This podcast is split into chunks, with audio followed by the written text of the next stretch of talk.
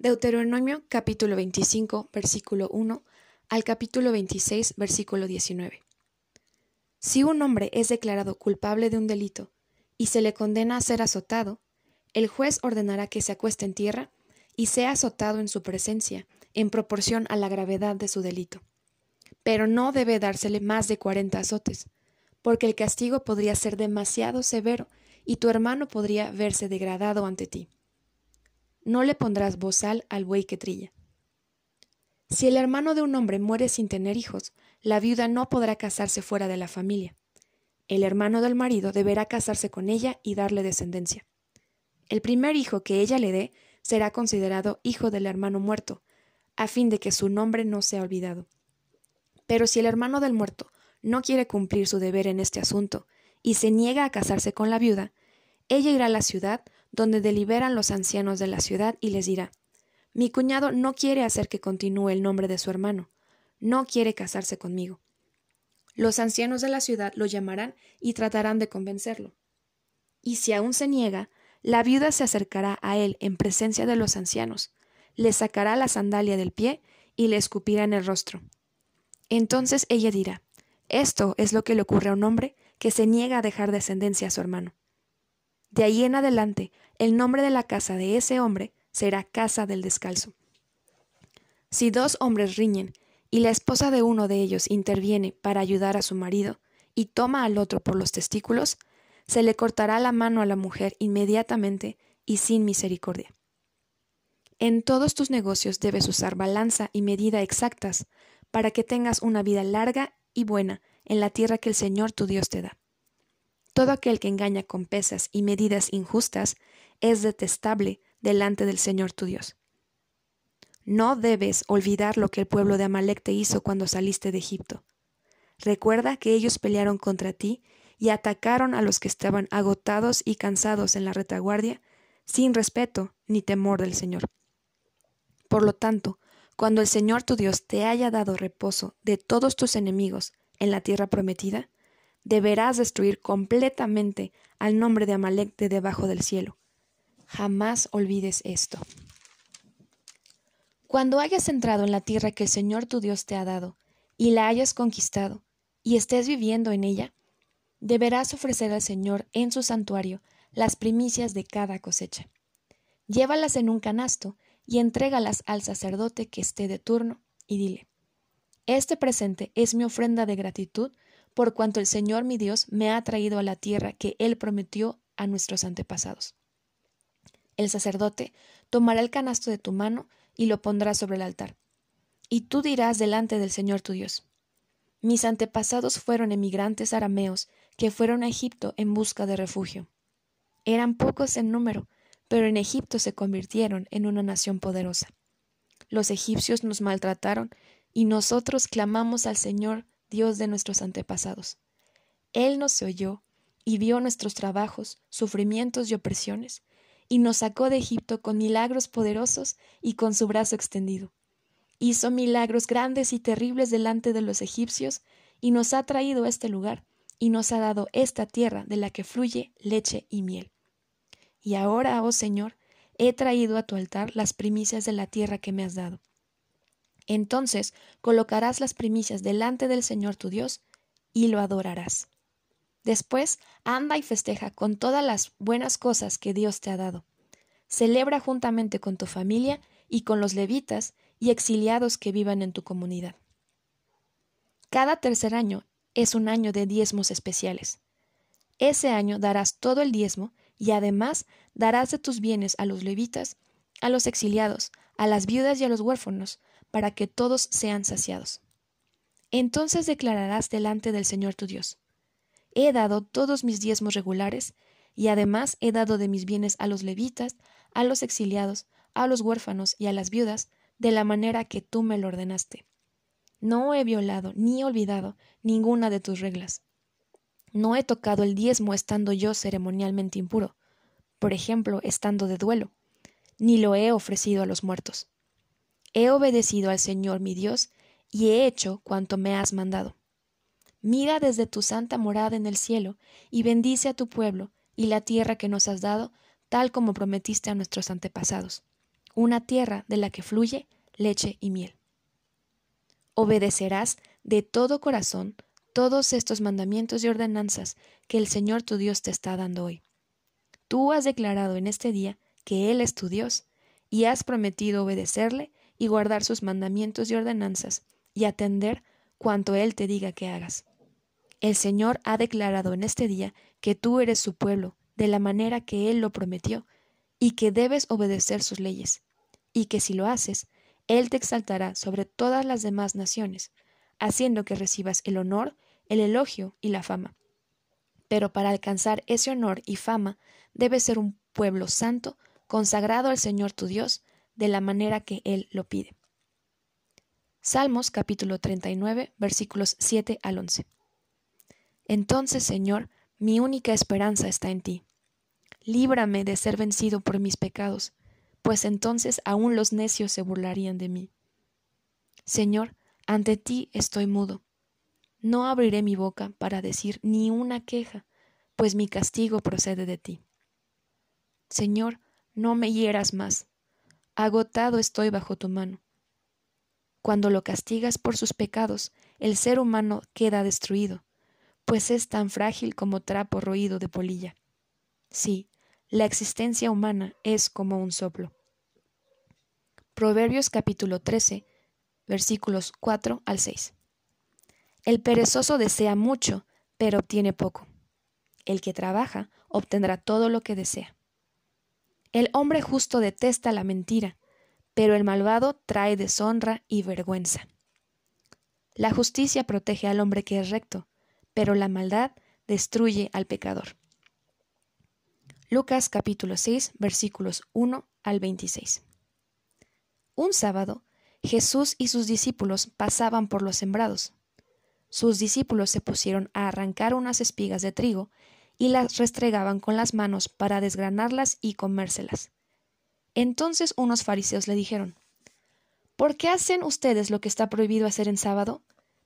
Jesús les contestó, ¿No han leído ustedes lo que hizo David cuando él y sus hombres tuvieron hambre?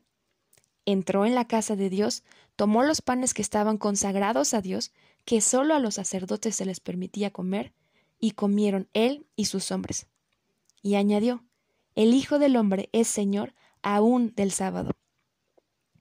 Otro sábado entró en la sinagoga y comenzó a enseñar, y había allí un hombre que tenía la mano derecha paralizada. Como los maestros de la ley y los fariseos vigilaban a Jesús, tratando de encontrar algún motivo para acusarlo, querían ver si sanaba en sábado. Aunque Jesús sabía lo que estaban pensando, llamó al hombre de la mano paralizada y le dijo Levántate y ponte en medio de todos. El hombre hizo como Jesús le había indicado, y Jesús les dijo a los otros Les voy a hacer una pregunta. ¿Qué es lo que está permitido hacer en sábado? ¿El bien o el mal? salvar una vida o destruirla. Entonces Jesús miró a todos los que le rodeaban y le dijo al hombre, Extiende tu mano. Él la extendió y su mano le quedó sana. Pero los que querían acusarlo se llenaron de ira y comenzaron a hacer planes contra Jesús. En aquellos días se fue Jesús a la montaña y pasó toda la noche orando a Dios. Al amanecer llamó a sus discípulos y escogió entre ellos a doce, a los que llamó apóstoles. Simón, a quien le puso el nombre de Pedro, y su hermano Andrés, Jacobo, Juan, Felipe, Bartolomé, Mateo, Tomás, Jacobo, hijo de Alfeo, Simón, al que llamaban Celote, Judas, hijo de Jacobo, y Judas Iscariote, que fue el que lo traicionó. Jesús bajó de la montaña con ellos y se detuvo en un lugar llano. Allí lo esperaban muchos de sus discípulos y mucha gente de toda Judea, de Jerusalén, de la costa de Tiro y de Sidón. Habían llegado para oírlo y para que lo sanara de sus enfermedades. También los que eran atormentados por espíritus malos quedaban sanos. Todo el mundo quería tocar a Jesús, porque de él salía poder que lo sanaba a todos. Él entonces miró a sus discípulos y les dijo, Dichosos ustedes los pobres, porque el reino de Dios les pertenece. Dichosos ustedes los que ahora pasan hambre, porque tendrán pan en abundancia. Dichosos ustedes los que ahora lloran, porque después reirán. Dichosos ustedes cuando los odien, cuando los desprecien, los insulten y hablen mal de ustedes por causa del Hijo del Hombre. Alégrense en ese día, llénense de gozo, porque hay una gran recompensa para ustedes en el cielo. Pero qué tristeza para ustedes los ricos, que ya han recibido su consuelo. Qué tristeza para ustedes los que ahora tienen abundancia, porque pasarán hambre. Qué tristeza para ustedes los que ahora ríen, porque luego se quejarán y llorarán. Qué tristeza cuando a ustedes todos los elogien, porque los antepasados de los que ahora los elogian elogiaron de la misma manera a los falsos profetas. En nuestra lectura de hoy, primero de abril del 2021, leemos Lucas capítulo 6 versículos del 1 al 26. Una lección importante que arrojan estos versículos a nuestra vida es acerca del descanso. Es interesante ver cómo nos habla de dos situaciones que se dieron en un día de descanso para los judíos. En este tiempo en el que los discípulos de Jesús están atravesando un sembradío y les da hambre y hay trigo y entonces comienzan a agarrar de esas espigas de trigo, a restregarlas con las manos para desgranarlas y se las comen. Y entonces vienen los fariseos que obviamente no tenían que hacer ningún trabajo en ese día de descanso, pero estaban juzgando a los demás. Quizá estaban aparentemente cumpliendo la ley, pero estaban juzgando a los demás estaban viendo qué se hacían y qué no hacían los otros, lo cual ya implicaba un trabajo. Sin embargo, aquí la enseñanza de Jesús en estas dos situaciones que se dan en un día de descanso es mostrarles que ellos habían perdido de vista la enseñanza que Dios había querido darles al imponerles como un mandamiento el descansar un día a la semana.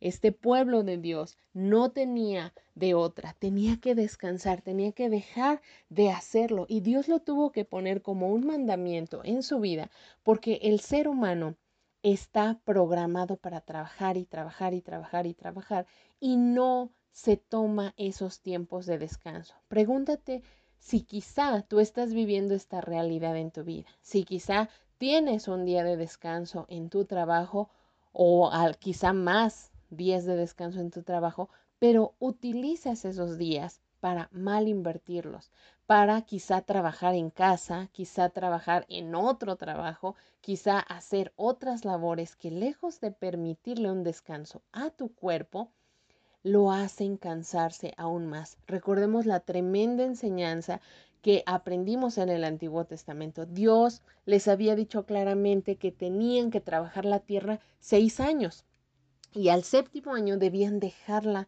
descansar. Pero ellos dijeron, no, es un desperdicio.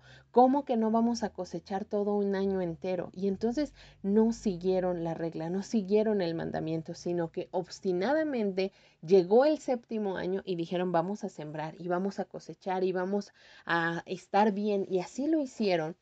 Y Dios tuvo que venir a su vida y cobrar ese tiempo de descanso de la tierra cuando ellos fueron llevados cautivos con garfios en su nariz y con cadenas en sus piernas a una tierra donde los pusieron a trabajar, la tierra descansó. Y descansó el número exacto de los años que debía haber descansado si ellos hubieran seguido el mandamiento. La enseñanza está súper clara para nuestra vida. Somos personas seres humanos que no sabemos descansar. Dios lo sabía desde antes de la fundación de este mundo. Por eso es que con su propio ejemplo nos mostró que trabajó seis días y descansó el séptimo día. Y entonces Él nos ha dado el ejemplo para que nosotros aprendamos a descansar.